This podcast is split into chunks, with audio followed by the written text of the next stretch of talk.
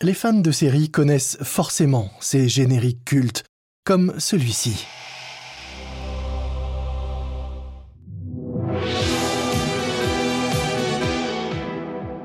C'est le jingle de HBO dans les années 80. Il y a toute une histoire que nous allons vous raconter.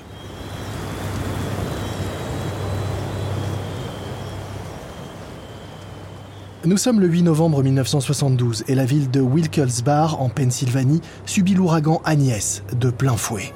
Ceci n'est pas un exercice, je répète, ceci n'est pas un exercice. La digue va bientôt finir par céder. Tout le monde dehors Les dernières infos qui nous sont parvenues indiquent en effet que la digue ne tiendra pas encore longtemps.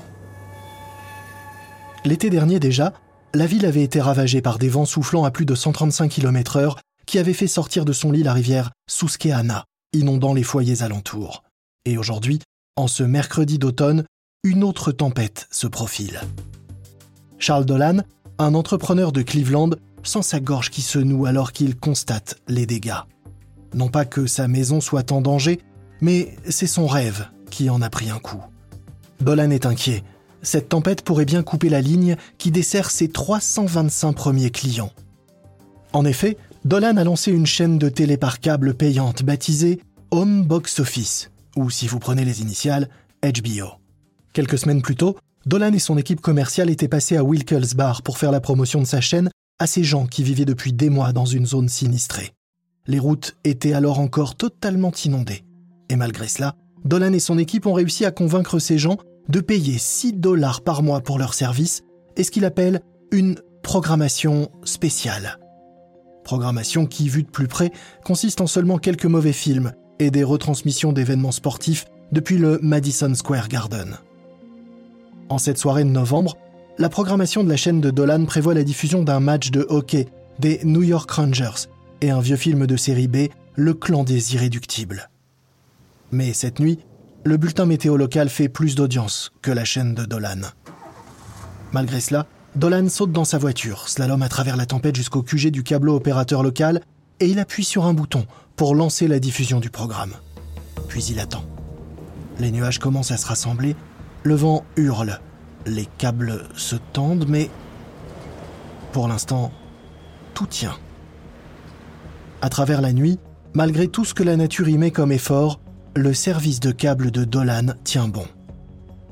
Dans quelques années, Home Box Office sera diffusé à une échelle bien plus grande que Wilkes-Barre, largement au-delà de la Pennsylvanie et ses productions seront bientôt regardées par des millions de téléspectateurs tout autour du monde.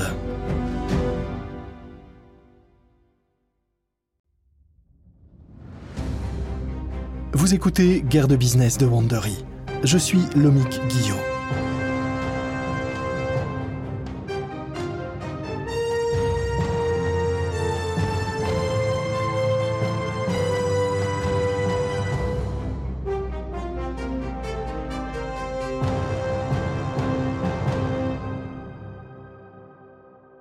Dans le dernier épisode, nous étions juste après la grande récession de 2008 et Netflix s'apprêtait à affronter HBO sur ce champ de bataille que les chaînes du câble dominaient depuis des années, celui du contenu original.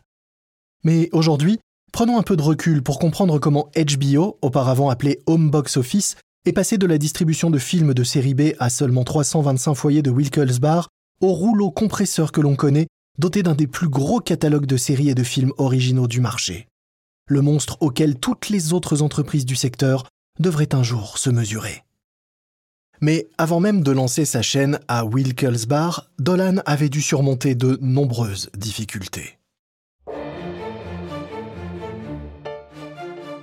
La première diffusion de télé par câble a eu lieu en 1948, envoyant le signal à travers des câbles à des maisons connectées se trouvant dans l'Oregon, dans l'Arkansas ou encore en Pennsylvanie.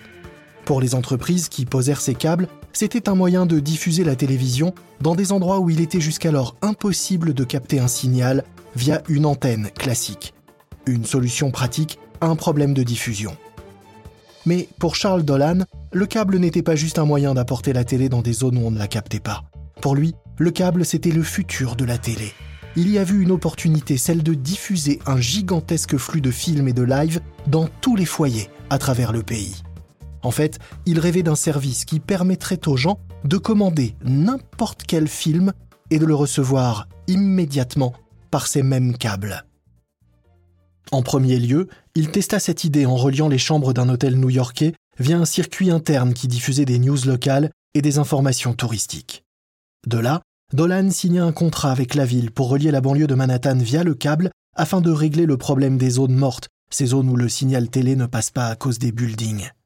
Une bonne idée, mais au coût astronomique. Mais après avoir relié une petite douzaine de pâtés de maison, Dolan était à sec. Cette expérience lui fut toutefois bénéfique car il avait la preuve que son idée pouvait marcher. Le seul problème, c'est que ça risquait de lui coûter une véritable fortune. Il aurait bien besoin d'un associé, et si possible, un avec un compte en banque bien rempli.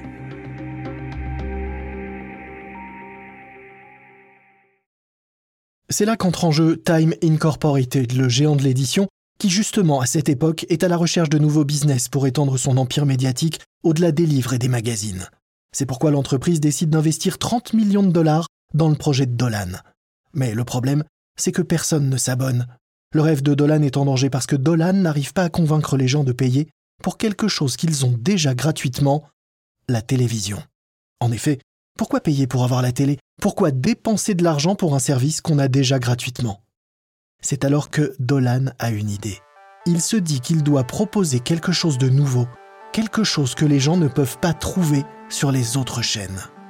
C'est pourquoi en 1968, il conclut un deal, le premier du genre, avec le Madison Square Garden, la célèbre salle de New York. Il obtient l'exclusivité de la diffusion des événements sportifs via sa nouvelle entreprise. Mais il y a une subtilité. Il ne peut pas diffuser les matchs dans un certain périmètre autour du stade afin de ne pas empiéter sur les ventes de billets. Et il a aussi d'autres concurrents, comme l'Association des propriétaires de cinéma, ceux-ci en effet s'inquiètent de l'effet de home box office sur la fréquentation de leurs salles obscures. Alors, le lobby du cinéma monte une campagne avec pour slogan Défendons la télé gratuite, dans le but de mettre en garde contre la possible disparition de la télé face aux câbles payants. Et cette propagande commence à porter ses fruits. En Californie, des élus votent une loi contre la télé payante. C'est une mauvaise nouvelle pour Dolan, et c'est pour ça qu'il décide de commencer petit, loin des grandes villes, de la jouer profil bas. Mais il va devoir mettre son opération sur pied rapidement, avant que les chaînes de télévision ou même le gouvernement ne commencent à s'intéresser de trop près à lui. Ainsi, le 8 novembre 72, les habitants de la tranquille Wilkes-Barre prirent part sans le savoir à ce qui sera plus tard la première étape d'une véritable révolution du divertissement. Star Channel de Warner et une troisième chaîne de télévision payante appelée Theater Vision arriveront environ un an plus tard, et eux aussi veulent leur part du gâteau. Dans sa première année, Home Box Office mène une guerre totale pour seulement 8000 abonnés. Et Dolan le fait à l'aide des seules munitions dont il dispose alors, des programmes médiocres de seconde zone. Mais si nous avons appris quelque chose de Netflix, c'est qu'avec une bonne stratégie de ciblage de la clientèle, eh bien, on peut créer et fidéliser une audience à partir d'à peu près n'importe quoi. Et par n'importe quoi, entendez vraiment n'importe quoi même du contenu objectivement mauvais, des trucs que personne ne voudrait regarder. Oui, comme de la polka par exemple. En 1973, 60 000 personnes déboursèrent ainsi 6 dollars par mois pour regarder le Pennsylvania Polka Festival sur HBO. Time Incorporated était très content, pas du contenu, hein, mais du concept.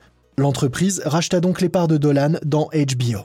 Avec ce nouvel apport d'argent, HBO est maintenant en capacité d'ajouter plus de contenu de qualité à son offre, notamment avec des spectacles de comiques, des émissions sportives comme Inside the NFL, Rates for the Pennant, ainsi que des retransmissions live de boxe et de tennis. Mais malgré tout, HBO doit affronter la concurrence des chaînes gratuites qui, dans ces années-là, lancent de nombreuses sitcoms populaires à succès. Pourtant, même avec du contenu parfois en décalage, HBO propose quelque chose de différent, de plus exclusif. Et ce n'est qu'un début. HBO n'a même pas commencé à se créer sa propre identité. Or, pour ça, les équipes de la chaîne ont le champ libre, contrairement à celles des chaînes traditionnelles, puisque HBO n'est pas soumise aux lois fédérales qui régulent la télévision. HBO peut donc diffuser du contenu qui montre de la nudité et du sexe dans son Late Night Stuff, une émission qui frôle le porno. Le genre de truc que les autres chaînes ne peuvent pas espérer proposer. Si vous allumez HBO après minuit, vous êtes assuré de tomber sur des films du genre Emmanuel ou L'amant de Lady Chatterley. Un coup d'œil à l'écran, et la différence est assez évidente avec les autres chaînes. Si évidente en fait qu'elle deviendra le slogan de HBO des années plus tard. C'est pas de la télé, c'est HBO. À partir de 1975, HBO est prêt à s'étendre au niveau national. Mais un nouvel obstacle attend la chaîne, une entreprise bien implantée que tout le monde aux États-Unis appelle ma belle. Bell, la compagnie de téléphone américaine, demande en effet 25 millions de dollars de frais de transmission pour permettre à HBO de se développer au-delà de New York et de la Pennsylvanie. Seulement, HBO est loin de générer ce chiffre d'affaires. Enfin, pas encore en tout cas. Et cela ressemble en plus fortement à de l'extorsion. La direction de HBO est contrariée. Il leur faut une alternative. Et comme on n'est jamais mieux aidé que par soi-même, les équipes de la chaîne décident d'investir alors dans une nouvelle technologie satellitaire pour diffuser le signal de HBO dans tout le pays. À présent, HBO n'est plus tenu en otage par les compagnies de télécom. Et ces satellites leur apportent quelque chose de plus, une portée mondiale, et donc un retour sur investissement quasi immédiat. Le combat au sommet à Manille. De ce côté du ring, Joe Frazier. Et dans le coin rouge, le champion du monde des poids lourds, Mohamed Ali. En 1975, HBO a acheté les droits du combat pour le titre Thriller from Manila entre les poids lourds Mohamed Ali et Joe Frazier. C'est l'un des plus grands matchs de boxe de tous les temps. Les Américains regardent le combat diffusé en direct depuis les Philippines. L'ambiance est électrique et enfin, les abonnés commencent à affluer.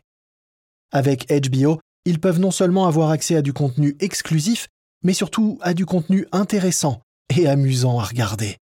Et ils commencent à s'abonner à HBO au rythme de 30 000 nouveaux abonnés par mois.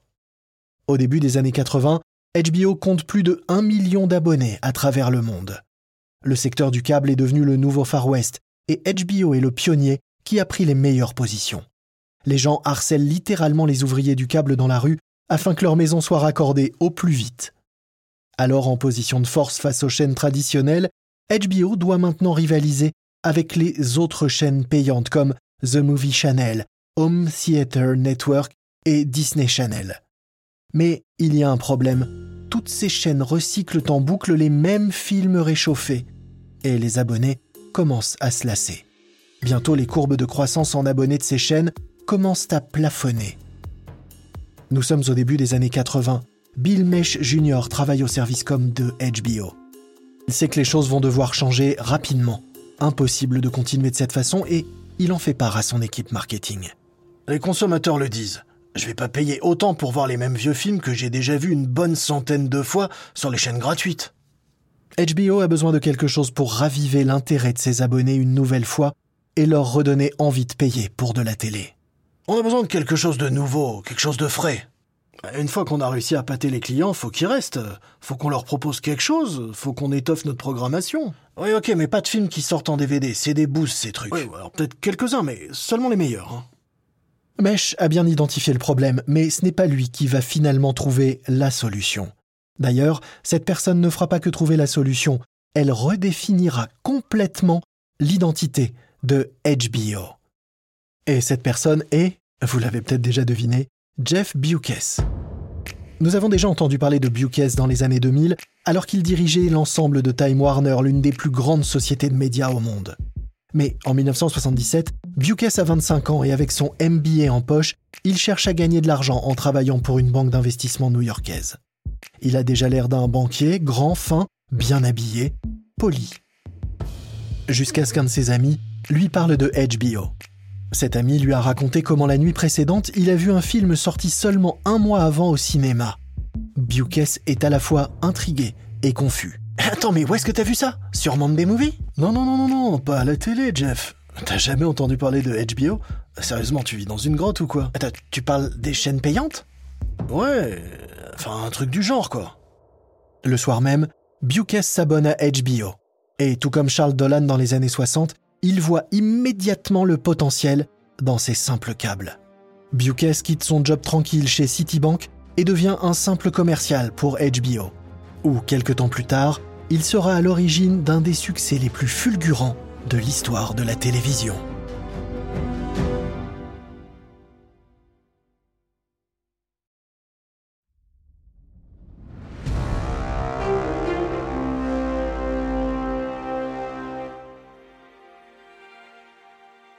Bukes n'était que numéro 2 lorsque son boss, Michael Fuchs, commença à se dire qu'il leur fallait des productions originales.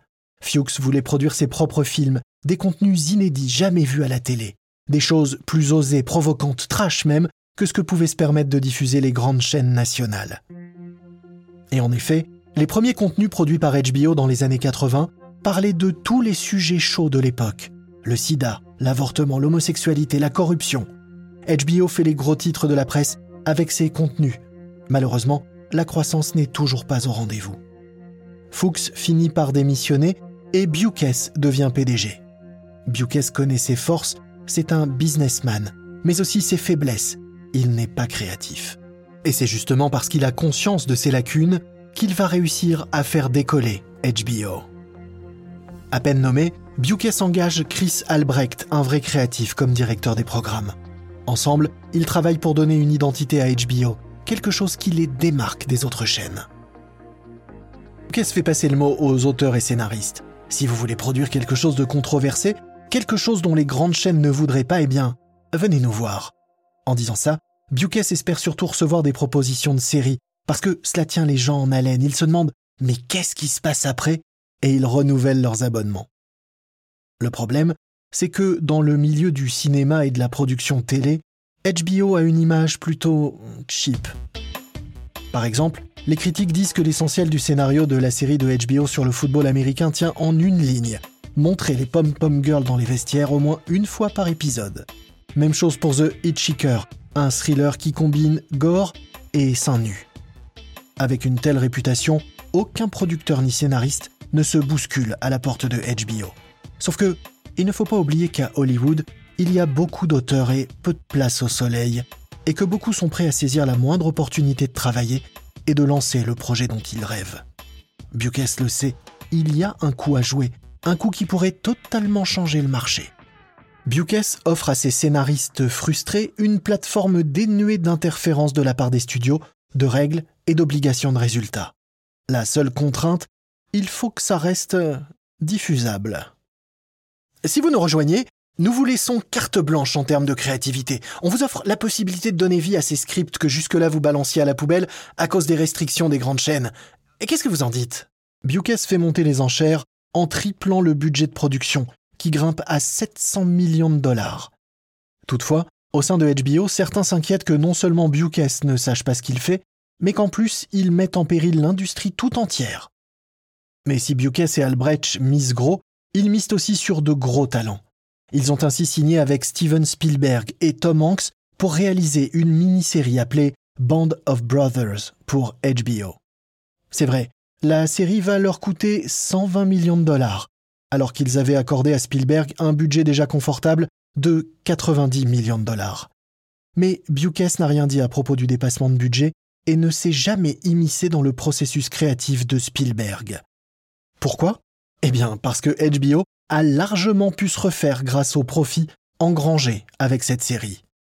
Bukes et Albrecht semblent avoir enfin trouvé leur recette secrète. Des personnages forts, des thématiques complexes, une intrigue s'étalant sur une saison complète avec de nombreux rebondissements. Au sein de HBO, les équipes entament le développement d'un paquet de nouvelles séries qu'ils appellent The Big Three, un pari qui propulsera HBO au sommet de la chaîne alimentaire hollywoodienne. L'idée est simple, Trois shows qui abordent des thèmes de la vie de tous les jours sans faux semblant, avec humour et profondeur. En 1998, HBO lance une ambitieuse série sur les aventures de quatre copines new-yorkaises obsédées par la mode et le sexe. Sex and the City parle crûment de la sexualité féminine, de relations intimes et de promiscuité d'une manière inédite et encore jamais vue à la télévision. Mais cette série n'est qu'une mise en bouche face à ce qui doit arriver par la suite sur HBO. L'année suivante, David Chase, un écrivain de premier plan, lance le concept d'une série autour d'un chef de la mafia qui cherche une thérapie pour gérer son stress professionnel. Avant d'aller voir HBO, Chase avait proposé sa série Les Sopranos à toutes les chaînes, mais tout avait décliné. De la violence décomplexée et un casting antipathique les avaient refroidis. Mais Chase est un auteur expérimenté qui a déjà plusieurs séries populaires à son actif. HBO le sait, récupérer Chase et les Sopranos, c'est aussi se munir d'un appât pour attirer d'autres scénaristes de talent. HBO mise plus de 3 millions pour tourner l'épisode pilote de la série, mais les tests marketing auprès du public sont décevants. La série ne plaît pas du tout aux téléspectateurs. Bukes n'est peut-être pas un génie créatif, mais il sait quand même reconnaître un futur succès quand il en voit un. Il s'entête donc malgré les critiques des projections test. On continue. Tant qu'on peut maintenir la même qualité que pour l'épisode pilote, on continue. Et il a raison. Les Sopranos vont petit à petit devenir le plus gros succès de HBO, raflant 112 nominations aux Emmy Awards en 6 saisons. Les Sopranos s'imposent ainsi comme un pilier de la culture américaine, une sorte de tragédie shakespearienne des temps modernes. Fort du succès des Sopranos, HBO se tourne vers Alan Ball, qui vient tout juste de remporter un Oscar avec son film American Beauty. Avec cette fois-ci, une idée de série autour d'un croque-mort. Une seule règle chez HBO, il faut bousculer le business. Casser les codes, je m'en fous si les personnages sont sympathiques ou pas tant qu'ils sont intéressants. Ball imagine donc Six Feet Under, un savant mélange d'humour noir et de drame, agrémenté d'un rythme scénaristique saccadé. Le message est passé à Hollywood. Avec HBO, les créateurs peuvent repousser les limites de leur imagination.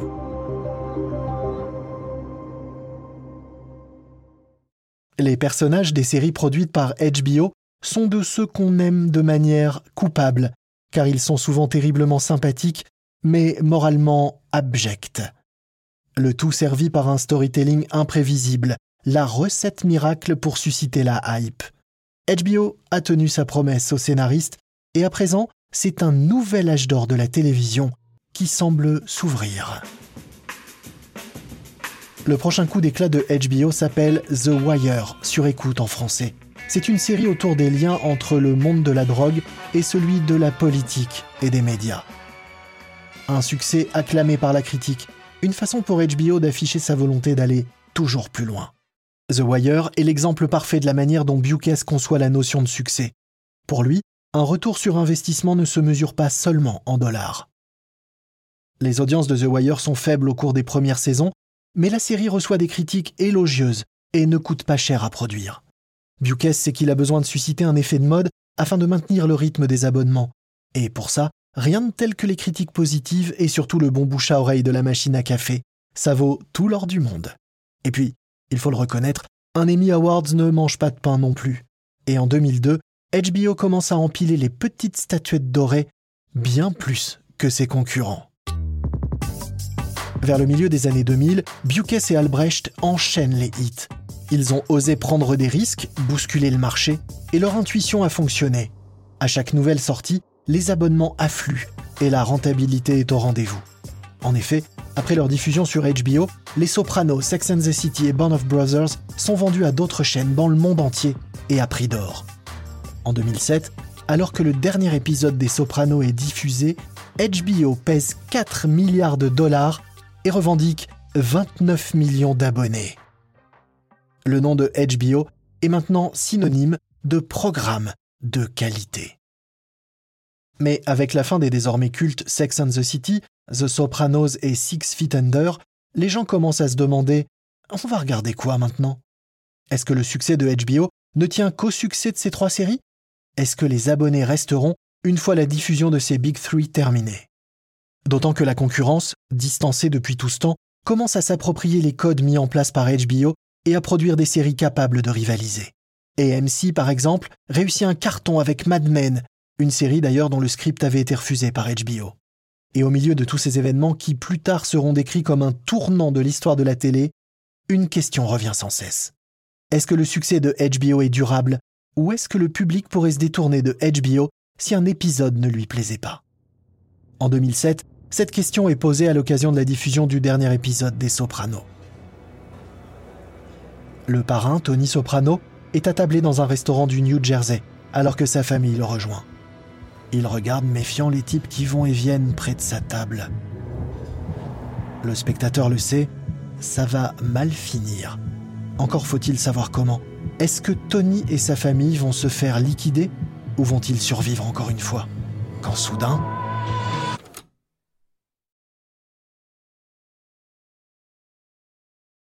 Alors que le suspense est à son comble, écran noir, fin, personne ne saura jamais comment la scène se termine. Les gens deviennent fous, ils vérifient si leur télé est bien branchée, certains hurlent devant leur téléviseur. Mais HBO a réussi son coup avec cette fin qui marque l'histoire de la télé. Mais qu'y aura-t-il après cet écran noir? Dans le prochain épisode de Guerre de Business, comment les patrons de HBO vont-ils réussir à conserver leur avance alors que plusieurs concurrents se lancent dans la production de contenu premium, y compris une ancienne entreprise de location de DVD appelée Netflix